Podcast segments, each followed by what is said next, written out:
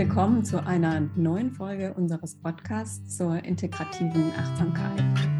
Heute spreche ich mit Martin Aylward, einem Meditationslehrer ursprünglich aus England, der heute in Frankreich lebt. Und es wird in dem Gespräch um Körpergewahrsein gehen.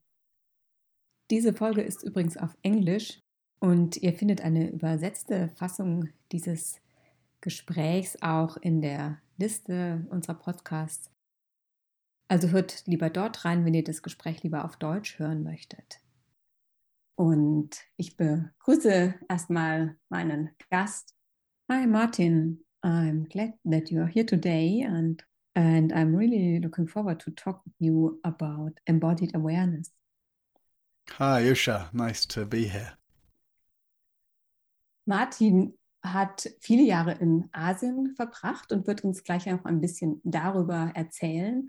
Vielleicht einfach noch so als Info, er hat ein Meditationszentrum gegründet, die Moulin de Chave in, im Südwesten von Frankreich und hat auch eine Online-Sangha, Sangha Live. Und ich bin ihn auf ihn gestoßen über sein Buch, was im Abo Verlag erschienen ist. Erwache genau dort, wo du bist. Die Praxis des verkörperten Gewahrseins, ein ganz, ganz wunderbares Meditationsbuch. Und das ist auch so die Grundlage für unser Gespräch heute. So, Martin, you've spent several years in Asia meditating with um, different meditation teachers.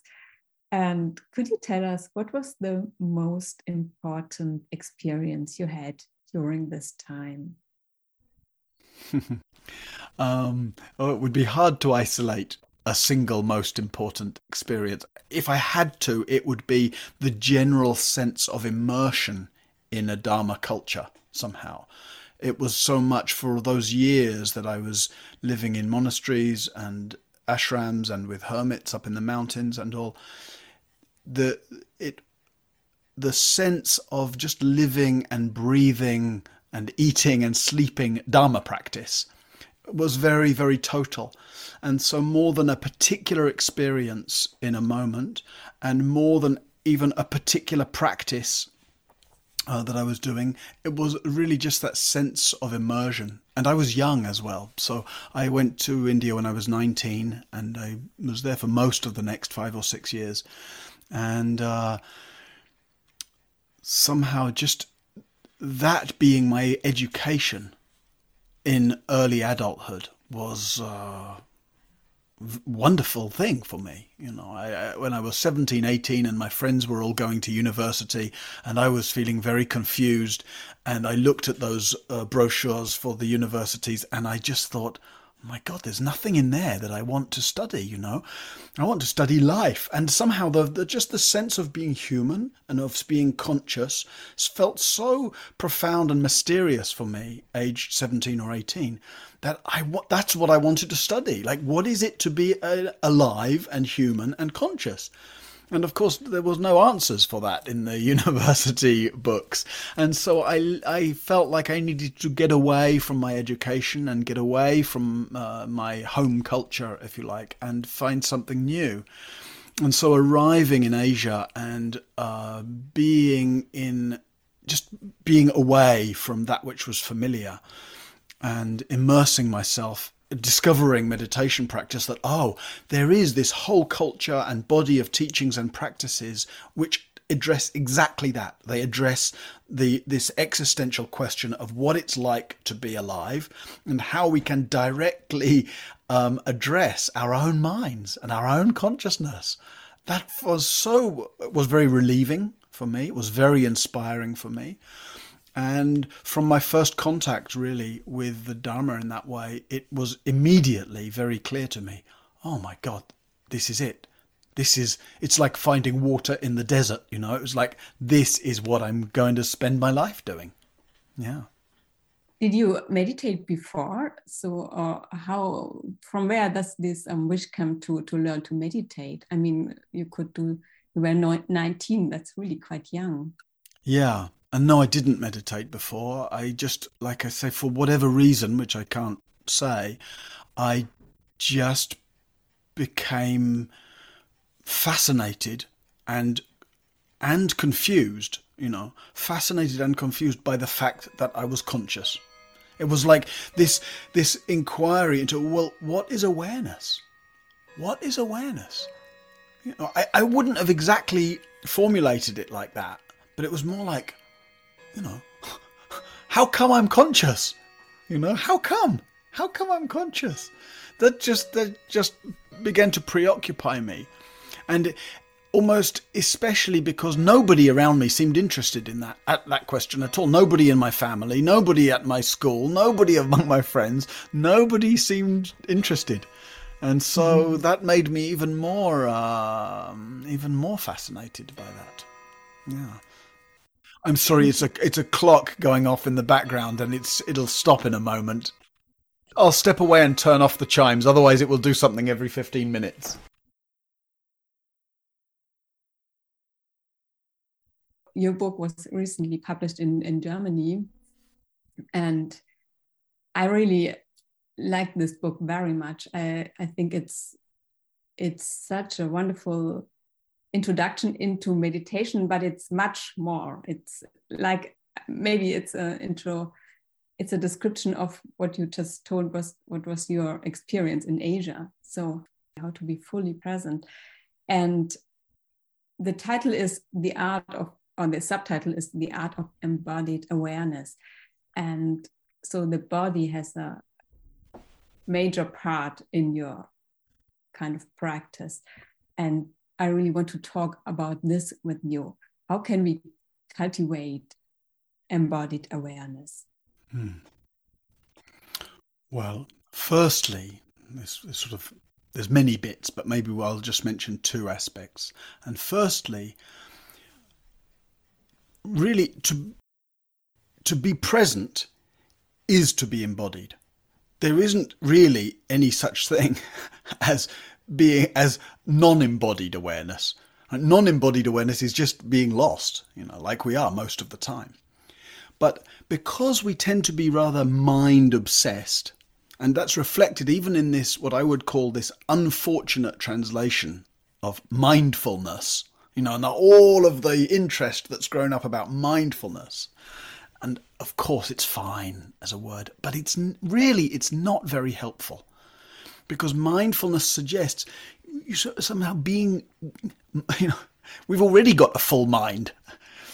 So the idea of we fi- I find that people are practicing meditation and mindfulness and awareness or whatever we might call it in a way that's too mindy you know. And a lot, a lot of the language and ideas that we have around meditation, like being disidentified from your thoughts, or even watching, watching your breath in meditation, or watching your mind, um, or the idea of getting some space from your experience, or stepping back from experience. All of those things are pointing to something truthful, but because we tend to be rather lost in thought and we tend to do those things in a way that suggests that we're stepping out of our body in some way. You know, I want to get some space from my experience. I want to let go of my thoughts. It's like we're pushing against our experience. And so by I wanted to really make that thread of embodiment very clear in the book that no, we're we're not stepping away from our experience. We're not stepping out of our experience. We're not getting some space from our experience. We're, we're actually, if you really want to be present and awake, you're stepping into your experience. You're coming more alive into what's happening. And it's counterintuitive, but actually, if you really want to get some space around your thoughts and some space around your habits and your reactions, you don't get that space by trying to get away from. You actually find that space by coming inside. And so, in a way, that's the the the thread of running through the book. It's emphasizing this coming inside and then showing how we can really come inside and pointing to the various things that get in the way and that keep us on the outside or keep us, um, you know, separated or abstracted from our experience. So, that's the first part. The second part, I would just say to anybody listening right now, like, just slow down a little. And as you're listening, just, just feel the way your body is right now. And when we do that, and you and I can do that also, Usha, right while we're here speaking, what we often find is we're holding some kind of unnecessary tension somewhere. You know, maybe a, oh, our breath is a little constrained in our chest, or maybe our shoulders are a little tight, or our hands are a little tense, or our muscles in our face are just a little. It's like, ah, oh, and just soften. Any tensions you can find, just see if they can soften a little bit. And in that softening, just to feel how you can just, even a little bit, you just settle a little more into the feel of being here, right? The direct feel of being here. And, you know, that's at least a little taste of embodied awareness, right? You're just a little more sensitive to what's happening, um, interested in what's happening, able to recognize when what's happening is uh, kind of stressing or is unnecessarily tense. And that's not easy, right? Because we keep forgetting and we keep getting busy and we keep getting caught up. So it's not necessarily easy, but it is simple. It's simple. It's simple. It's simple to be present, but it's not easy because of our habits. So in the book, I'm pointing again and again to this simplicity and encouraging us into it. And I'm also pointing to what makes it not easy and all the complexities of uh, habits and uh, thinking that constantly or easily take us away. What I also like in in the book that the chapters you talk about these many different bodies, like this human body, the uncomfortable body, the psychological body, and many more. And because this podcast is about integrative mindfulness, which mm-hmm. means ways how to deal also with this psychological stuff we carry on these patterns. And the question is, how can we deal with our psychological patterns? Can we do this with this embodied awareness? Or mm. do we need any any other forms like psychotherapy. Mm-hmm. Well, we might well, you know, use some other do- modality, some kind of psychological exploration, and that might be in a therapeutic context, for example, of course, can be very helpful. But it's not effective unless it's grounded in bodily awareness. So, when you're just talking about, some people can talk very much about their psychological patterns and problems you know? And sometimes you can tell you know your story so well and you can tell it again and again but if you're not careful the very tools which are supposed to help you to understand and resolve your psychological patterns can sometimes end up by reinforcing them because you're just telling them, oh, this is what happened to me, and this is what my childhood was like, and this is how my parents treated me, and this is the problems that I developed right? So all of that may be true, but how is that stored? How is that pattern actually maintained? It's maintained bodily.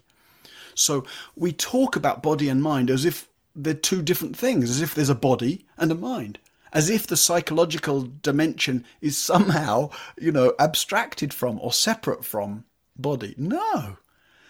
We the way you can really meet your psychological patterning is within the tension patterns, right? Physical tension patterns that that are then getting expressed. So, yes, we're working with the physical elements, which we call body, and the mental elements, which we call our psychology. But if you're trying to only work with the psychology, you end up just getting lost in the loops of those thoughts and we can we can tell ourselves about our um, patterns very much without actually resolving them. So, for example, if I um, if I have an issue with compulsive um, actions, or if I get caught in indecision and insecurity, right? Okay, I can understand that and speak about it, but while I'm doing that, it's so important to sense into it. What is actually going on physically that I experience as that insecurity? Oh, my belly gets very tight and my breathing gets very shallow, and then my shoulders start to lift up. And when I start to feel that, I can I can feel the the physical patterning that keeps that insecurity and anxiety going. Normally, I don't feel that because I'm so busy with the story of what I'm anxious about and why I'm anxious and uh, what would make it better, etc. So it's sort of, it's not to say, oh, we don't need to work with the psychological, we can do everything in the body. No, of course, working psychologically is helpful, but don't, but stay in your body while doing that psychological work, you know. And then we get to know the actual feel of anger or of insecurity or of fear or, or whatever it is. And it's much easier actually to meet and to make room for the energy pattern, the feel, the heat, the movement in the body of anger than just to be caught up in what I'm angry with and why I'm angry, uh, etc. And if we only repeat our story, there's a lot of it becomes kind of a self identity. So, and one very uh, common pattern is this, at least in the West, I think, is this self judgment.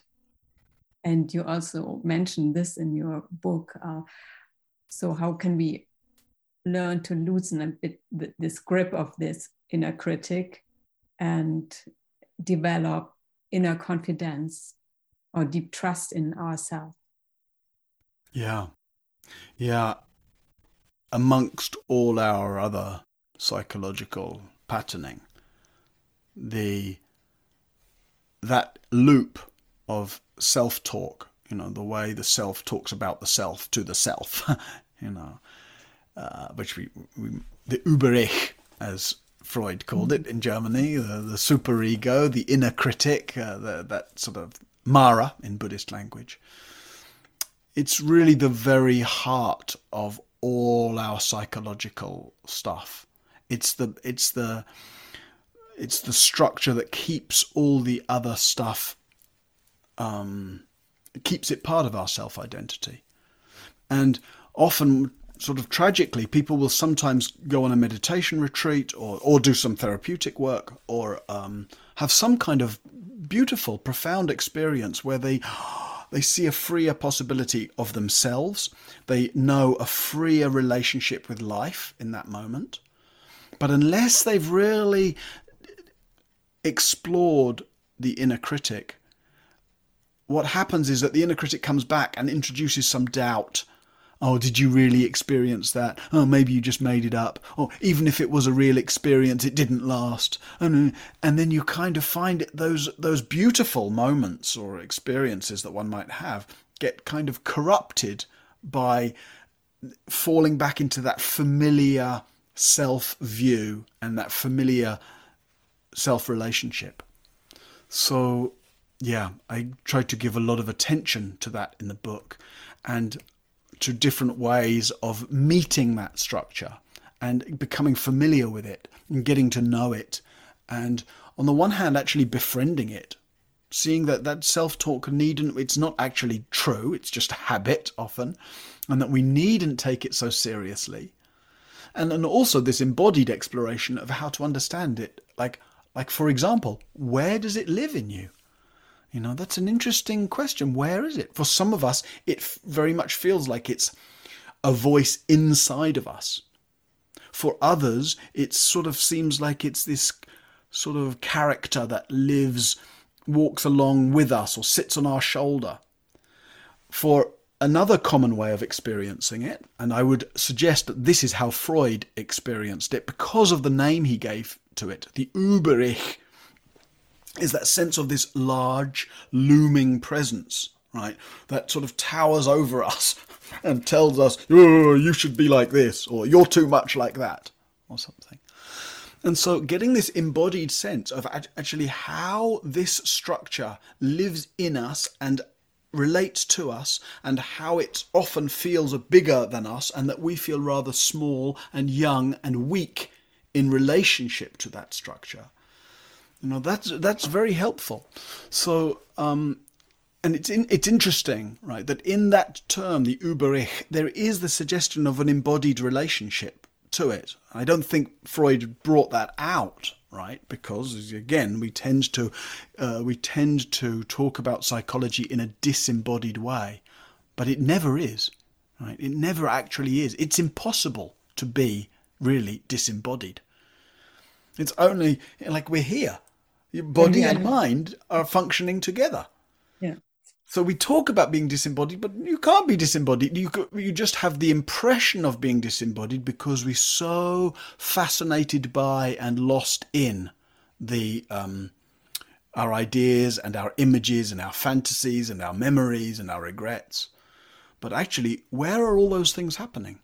Right? They're not actually happening somewhere else. They're here. All experience fundamentally is embodied experience.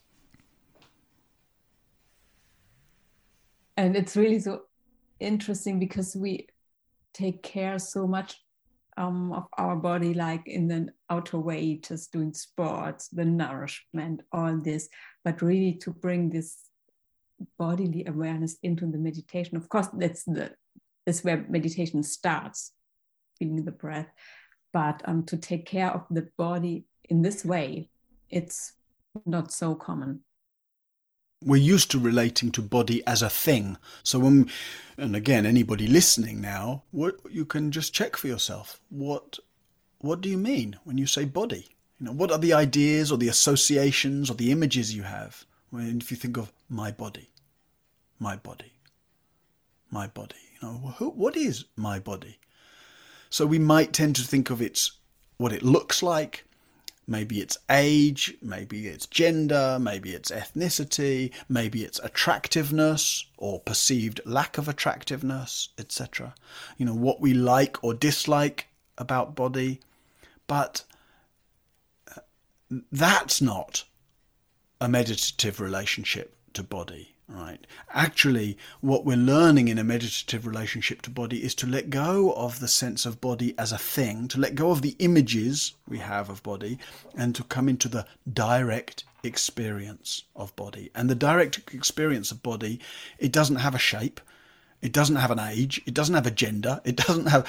What it has is a fluidity and an aliveness, right? It's the it's the very aliveness of our cells it's this mysterious life force that is animating us right now, that is making our fingers tingle, that is making our heart beat, that's making our breath uh, rise and fall.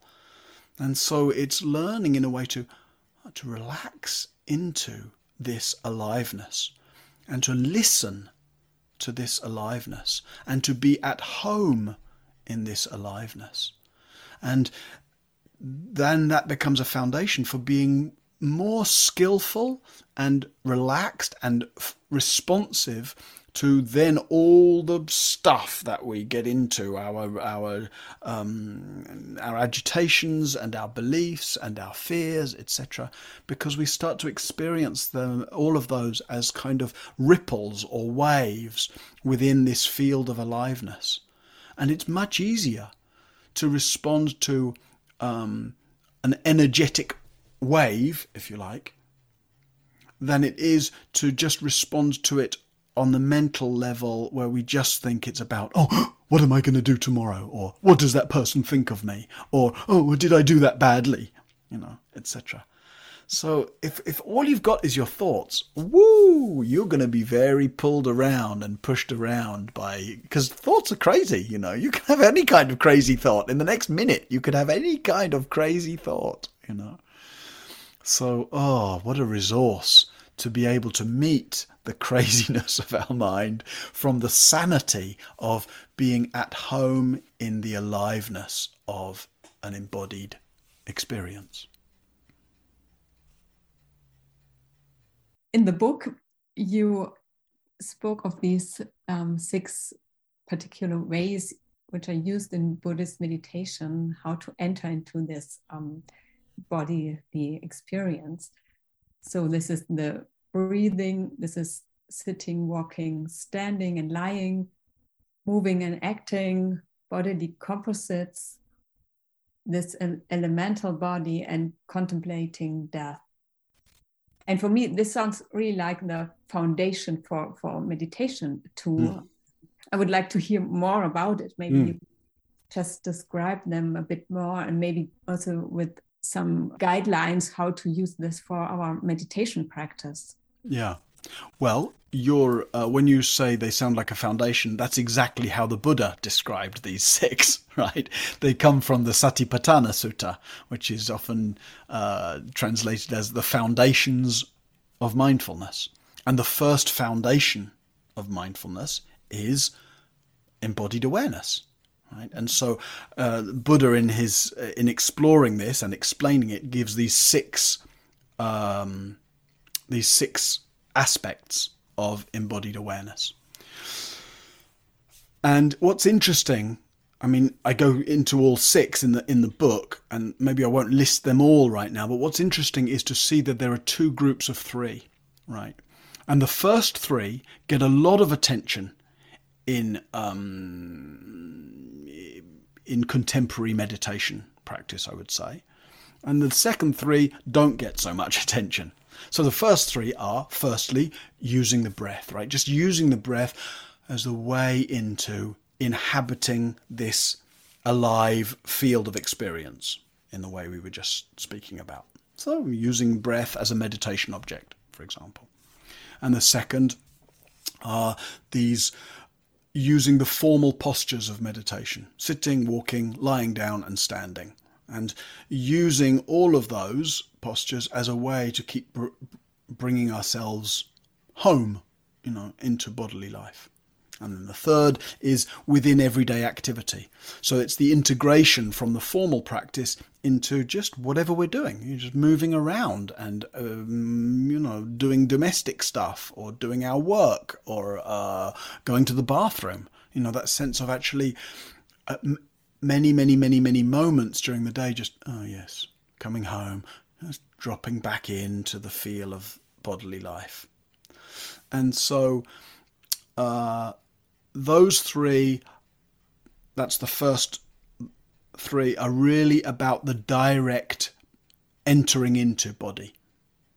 And that's the sort of recipe, right? Using the breath, having a formal practice in those different postures, and integrating that into a kind of every moment um, an every moment practice. That doesn't necessarily mean at the beginning that we're present in our body in every moment, but there's like that that's the direction or the orientation or the intention. We're seeing the possibility to oh come home to bodily life again and again. I think this is very important indeed because when you start with meditation, maybe start with sitting for 30 minutes every morning and then stop and rush again through the day um, without any moment just to stop or to reflect and also without sensing the body during all day it sounds for me like this is a way to establish the mindfulness in our daily life. Right, right. And that's why all three are important, right? It's like if we only, if we only, if we sit and breathe for 30 minutes in the morning and then we think that's our practice, and then you get up and rush, well, there's no integration. So that mm. third one, actually, the fact of the every minute. And sometimes you can take a particular practice, right? Something particular in your day. Like it might be every time you go up and down the stairs, for example, if you live in a place with stairs, or it might be, um, you know, classical idea is always that the dishwashing always gets a lot of attention for some reason. That's that's a good mindfulness practice. So it may be that we take one particular simple activity and we use that. Not that we expect it to be like meditation. It's not. You're not. It's not meditation. Meditation. You're sitting down doing nothing. Here, you're washing the dishes or you're going upstairs, right? So that's one problem is that people think, oh, if they're going to wash the dishes mindfully that it should be super slow and it should be just like, you know, like meditation. No. Washing the dishes meditatively is not the same as meditation and it won't feel the same.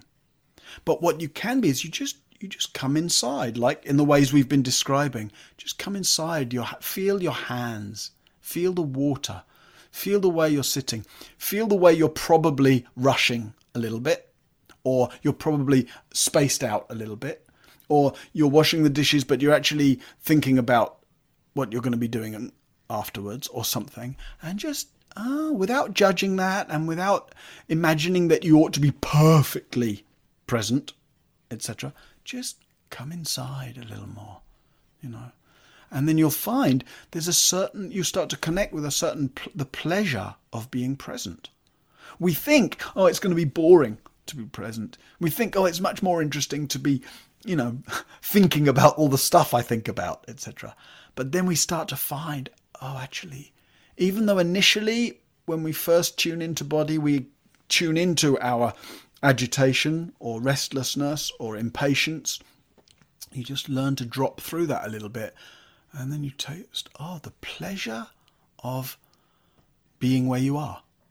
The pleasure of not being divided between being here bodily, but being, you know, involved in all kinds of busyness mentally. And at first, when we start to practice like that, it seems like, oh my God, there's only very few moments. It feels like it's hard work to be present. It's much easier to be spaced out. But that's why it's important to tune into the tension patterns that we mentioned. Because what we start to discover is that actually the opposite is true. Actually, when we're spaced out, it's it's work. To be lost in thought is to be tense. 100%. It may they may be subtle tensions, but if you're involved in some mental abstraction or story, there's tension involved. And so what we find is that to come back to being present isn't an effort. It's not that we have to pull our attention back to the present moment or something. It's that actually to it's a, our practice becomes a series of ah oh, relaxing moments because we're just dropping, dropping.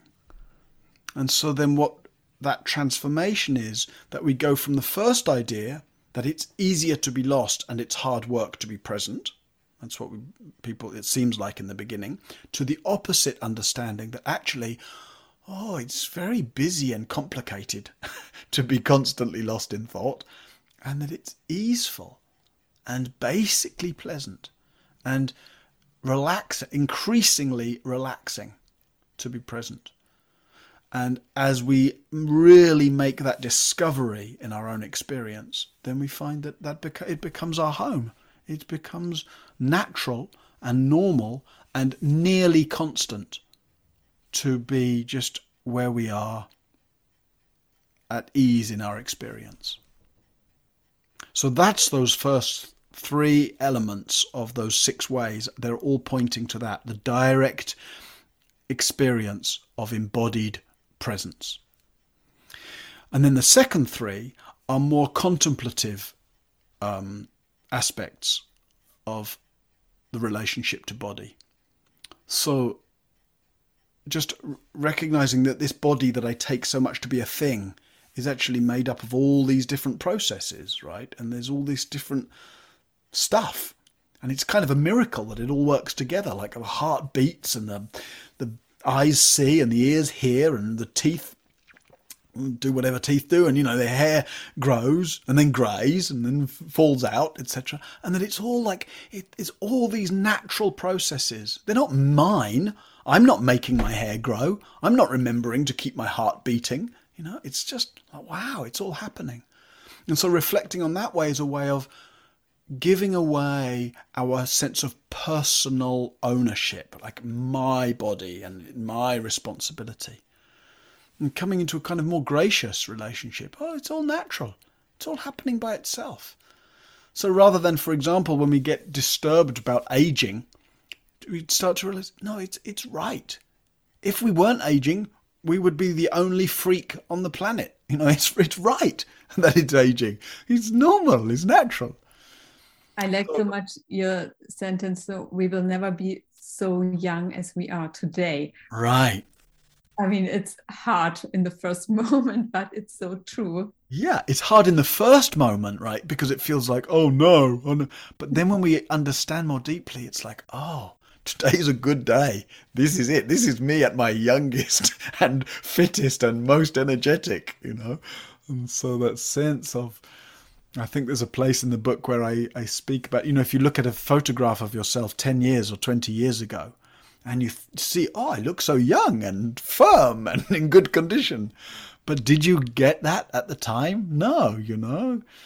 And so then you reflect that in another 20 years, if you were to look back and see a photograph of yourself today, you will think, wow, I look so young and in good condition. So it's like to appreciate the good condition that we have today relatively. And it's really like a wake up call to enjoy and appreciate this day, this moment. Yeah. Yeah. To benefit from the blessings that one has today instead of filling one's thoughts with the the sense of the problems of what one doesn't have and whether that's to do with age and, and all, or whether it's to do with material possessions, or whatever it's to do with, we so easily get pulled into what's wrong, what's wrong, what's wrong. You know, and maybe there are things that are not ideal, things that are difficult. It's not to deny that, but please make room for what's right. you know, and it, like like in terms of aging and health and all of that, right? We may have various difficulties, but it's easier to hold those difficulties lightly if they're grounded in the recognition of also what's right. Like, wow, I can breathe. Pretty good. You know, I can see. That's pretty good.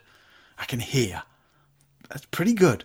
And so, like, landing in and not just telling oneself that, but again, coming alive in the seeing, in the breathing, in the hearing, in the way one's hands move. You know, just when you pick up a cup, there's a kind of miracle. It's a miracle that you can pick up a cup. You know, we take it so much for granted. We pick up a cup and drink our tea while telling somebody about all of our problems. right? But what about if you just to actually feel the miracle that the the intention goes to the cup, the arm reaches out and touches it. The feel of the texture of the cup is there. We exert just enough pressure. We lift it up and we drink. Wow. You know, so it's not about thinking about those steps in the process, but just we, there's a kind of we come into a sort of reverence for the miracle that is being human, the miracle that is being alive, the miracle that is this animation, this fundamental intelligence that is acting in us or through us or as us. Yeah. And so, if we just finish off with this second group, then that are more contemplative, sort of contemplative to contemplate the natural processes of body, and then that last one, contemplating the dying nature of body. That's been such a powerful practice. And we tend to ignore death, deny death. We sort of know we're going to die, but let's not think about it, etc.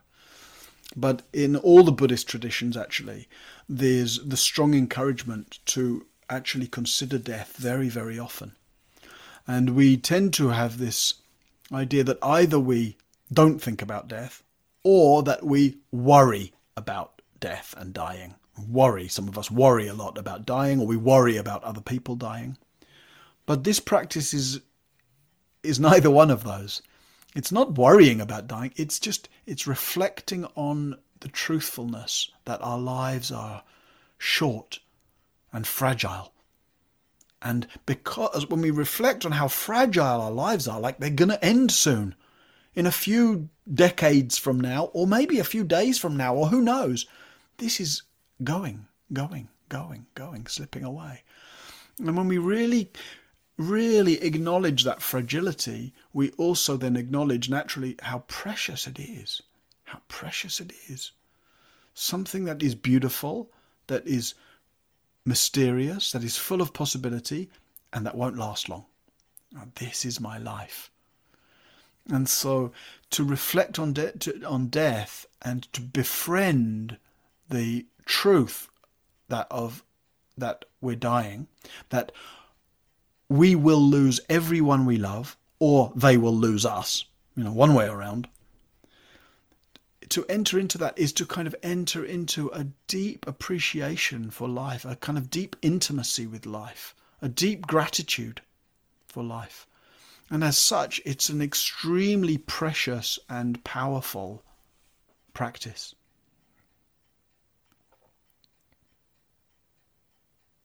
It's so touching how you say this, um, because it's really a, a reminder to appreciate being alive and also to appreciate to have this meditation to have the buddhist dharma to as a reminder and as a foundation for for life.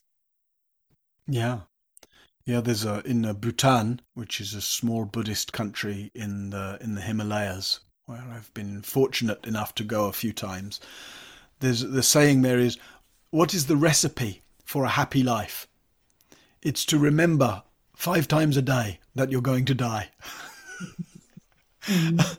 so, you know, we tend to, that seems very far away from our usual contemporary, consumerist, secular ideas of the recipe for a happy life. You know, mm-hmm, mm-hmm. our recipes for happy life tend to be, you know, getting and having and doing and obtaining and achieving things.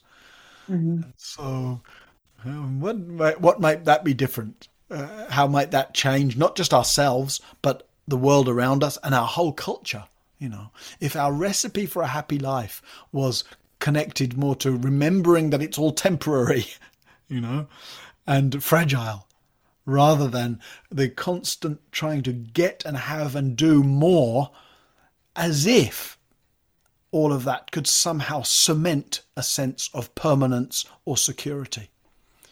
So we we it's like uh, our education and our inner feeling often is that to try to feel okay and happy and secure through establishing something that feels solid and permanent. And what the Dharma is telling us is exactly the opposite. That real happiness and ease is to be found by really acknowledging that everything is very insecure and impermanent and and finding our sense of fluidity and ease within that truth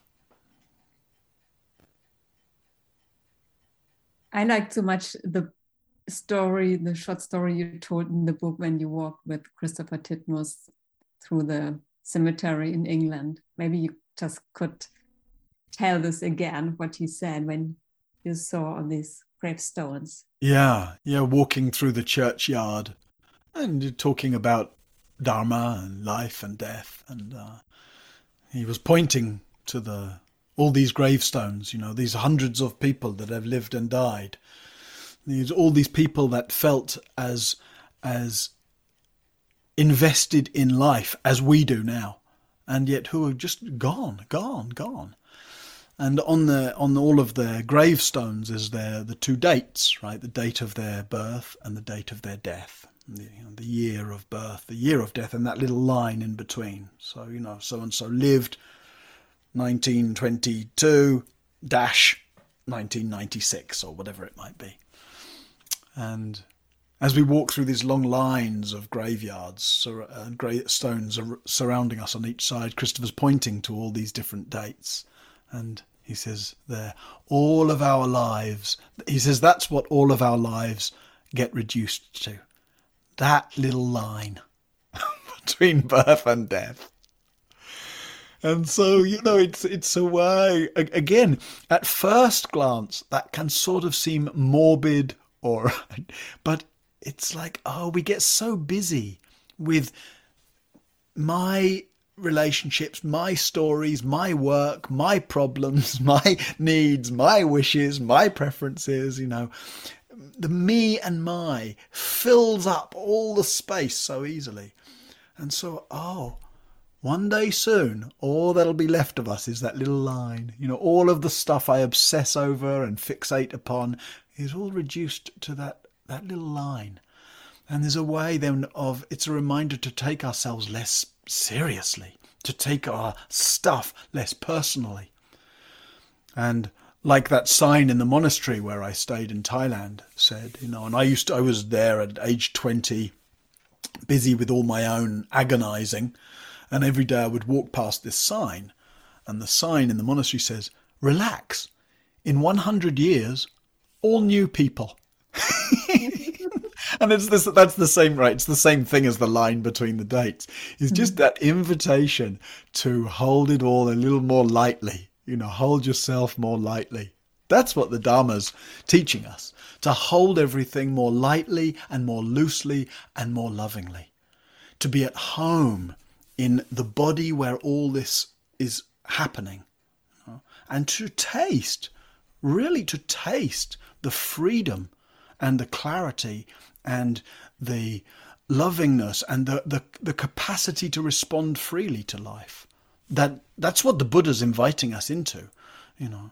And that's what meditation and and uh, all these various transformational practices are pointing towards. They're pointing towards the radical, liberating ease and freeness in life, which is the very real possibility for us. You know, it's not something that happened to some guy two and a half thousand years ago. It's life's invitation to you and me right now. I think these are wonderful closing words and also a wonderful summary of all you've said and all what is important and what matters.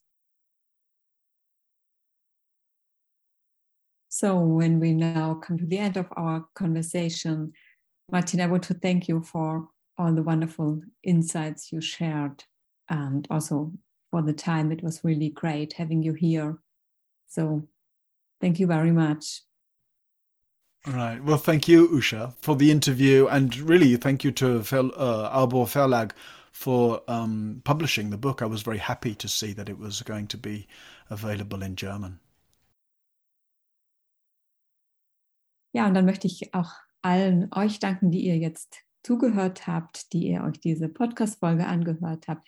Ich hoffe, ihr nehmt genauso viel daraus mit wie ich. Ich fand es ein ganz wertvolles Gespräch. Wenn euch dieser Podcast gefällt, freuen wir uns natürlich, wenn ihr ihn weiterempfehlt, wenn ihr ihn abonniert und dann alles Gute bis zum nächsten Mal.